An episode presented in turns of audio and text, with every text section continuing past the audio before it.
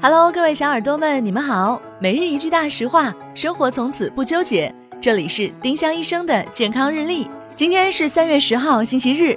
今日大实话：吃鸡蛋不要扔掉蛋黄。蛋黄当中确实含有较多的胆固醇，但每天吃一个鸡蛋，对血液的胆固醇影响非常有限。即使是三高患者，也是可以适量吃蛋黄的。蛋黄的营养比蛋白还好，不吃就太可惜啦。今日话题讨论：煎鸡蛋、煮鸡蛋、鸡蛋羹，你最喜欢鸡蛋的哪种做法呢？欢迎小耳朵们在评论区留言参与我们的讨论。